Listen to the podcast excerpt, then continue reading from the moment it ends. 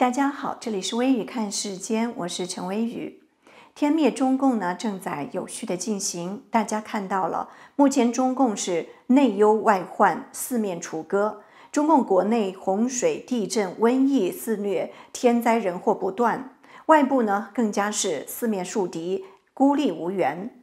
中印、台海、南海的局势紧张。香港国安法呢，更是引起了全球的声讨。加上中共隐瞒疫情，导致全球至少有一百八十九国染疫，超过了六十万人死亡，激起了各国的民愤。世界各国对于中共集权统治渐渐形成了共识。美国呢，更加是以连环掌，层层递进，对中共出台制裁措施。在科技、媒体、教育、经济、移民、军事等众多的领域呢，都已经陆续出招。这一套连环掌打的中共是应接不暇、狼狈不堪。即便是这样呢，中共匪性不改，四处挑衅。印度边境争端，频频武力恐吓台湾；南海军事演习展现霸权，还要挟英国、澳洲、加拿大。总加速师习近平掌舵的中共毁灭号航母已经八面受敌，带领中国人民撞向冰山。世界格局至此呢，已经发生了重大的改变。一年多以前呢，中共差点就实现了它控制全球的计划，各国以及各个世界组织呢，都被中共渗透、收买、威胁、绑架，为中共实现霸权开路站台。而今天呢，形势反转，当年的一带一路变成了一带一亿，中共企图称霸世界的野心也已经路人皆知。中共如过街的老鼠，人人喊打。十三国一百多名议员组成的跨国议会对中政策联盟，应对中共带来的全球挑战。川普总统也准备邀请俄罗斯、印度、韩国、澳大利亚加入 G7 会议。讨论未来如何对付中共。英国推动第十科技联盟排除中共。欧盟呢也指中共是侵犯欧洲知识产权的头号罪犯。日本也准备取消习近平的对日国事访问。可以说呢，现在世界各国都在选边站，中共已经明显的成为了孤家寡人众矢之的。有一些朋友呢，还是担心西方社会会继续被中共利用，让中共有可乘之机，或者呢，担心川普总统心太软会被中共的利益收买。我倒没有这种担心，因为制裁中共到什么程度，取决于世界对中共的认知程度。我们从最近美国白宫官员一连串重磅级的演讲就能够看出，美国已经意识到中共的问题在于意识形态，共产主义跟民主自由理念的格格不入，并且呢，对美国以及世界各国造成了巨大的威胁。这不是一般的谈判可以解决的问题，这是中共是否应该存在的问题。看清楚了这一点，美国对于中共的制裁只会一步步升级。美国这一周准备出台一项法案，叫做《防止入侵台湾法》，这是继近日美国参众两院议员提出的《台湾防卫法》之后，美国国会又一个力挺台湾的新法案。一旦中共武力攻打台湾，这项法案呢将会通过《使用军力授权法》，自动授权总统使用军事武力，直接出兵对抗中共。使用军事授权法呢，是美国国会2001年911恐袭之后呢通过的法律，授权总统使用武力对抗有恐怖威胁的人或者是组织。也就是说呢，有了这个立法的授权，如果中共入侵台湾，川普总统可以出兵。自美中建交以及台湾关系法通过以后呢，美国和台湾的关系一直呢都是以战略模糊来界定的。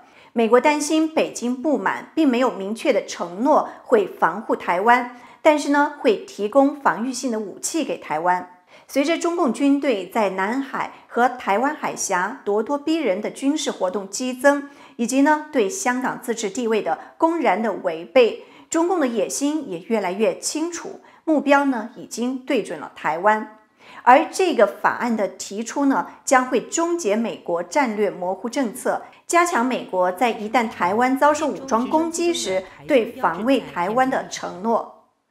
防止入侵台湾法要达到的目的，包括建立有限的授权，以便总统能够使用武力，以达到确保台湾免遭武装攻击的特定目标；要求中共放弃使用或者威胁以武力统一台湾；建立一系列安全对话及美台以及呢与其他理念相近安全伙伴的联合军事演习。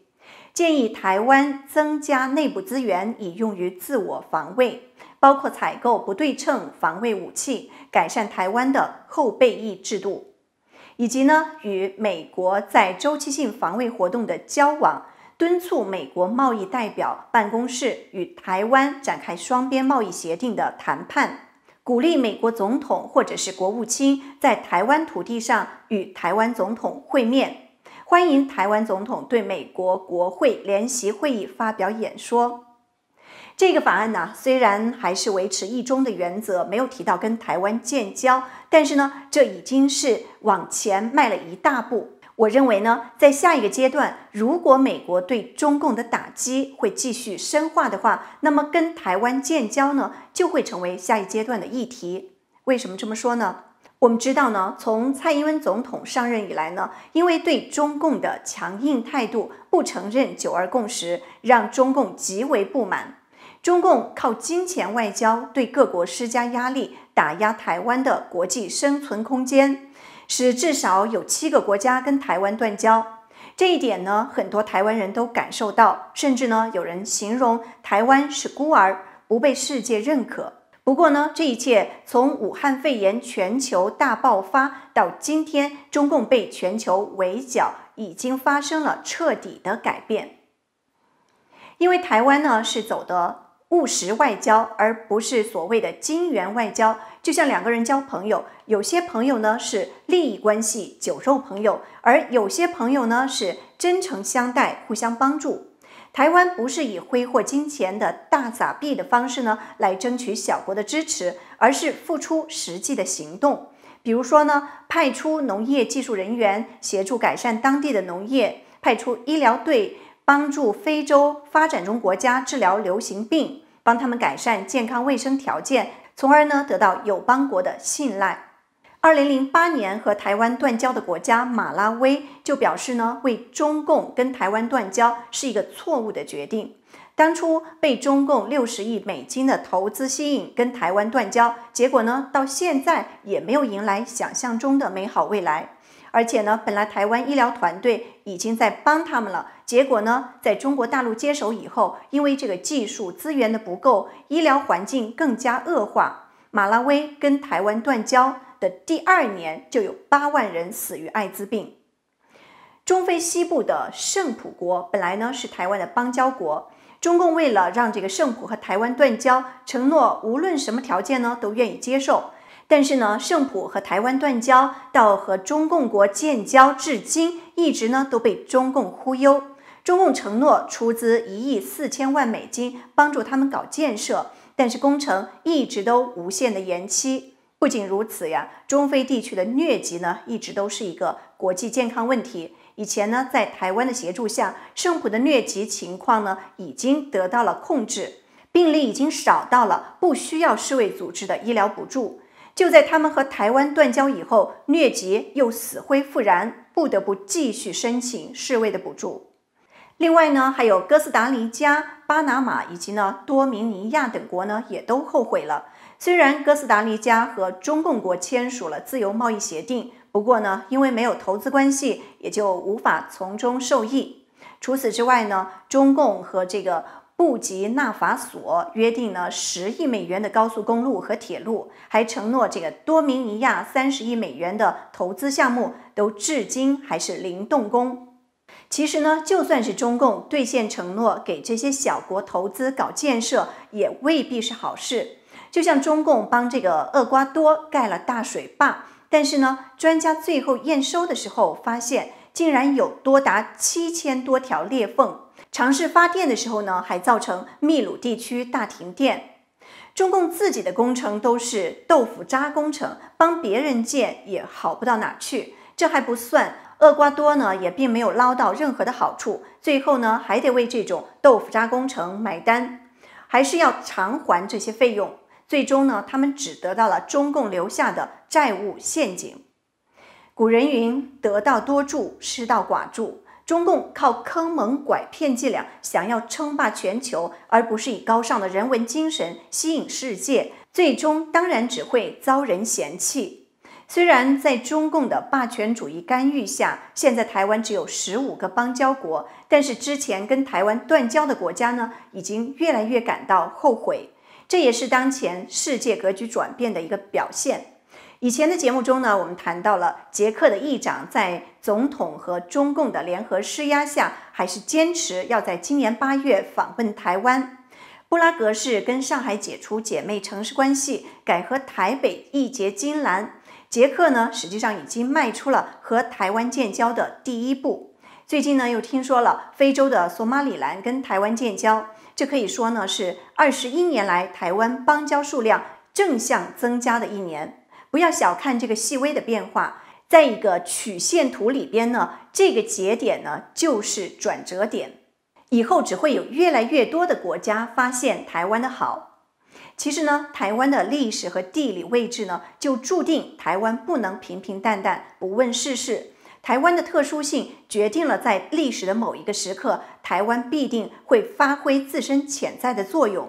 打个比方说，台湾呢就像埋在土里的珍珠，潜藏着光芒，会在某一天呢大放异彩。台湾想跟中国划清关系，好像呢也不那么容易。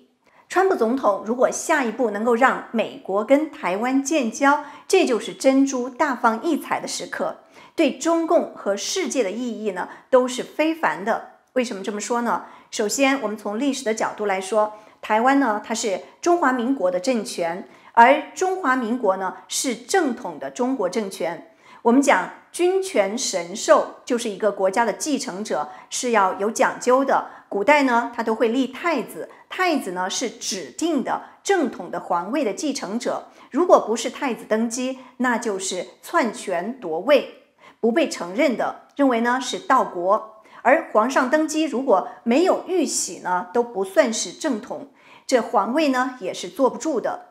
一九一二年的二月，清朝最后的宣统皇帝发布退位诏书，中华民国是从溥仪手中接下统治权的，而中共到现在呢，也没有从中华民国手中接过玉玺，中国的玉玺还在台湾。所以从这一点来说，跟台湾建交实际上呢是正本清源，让事情回到正轨。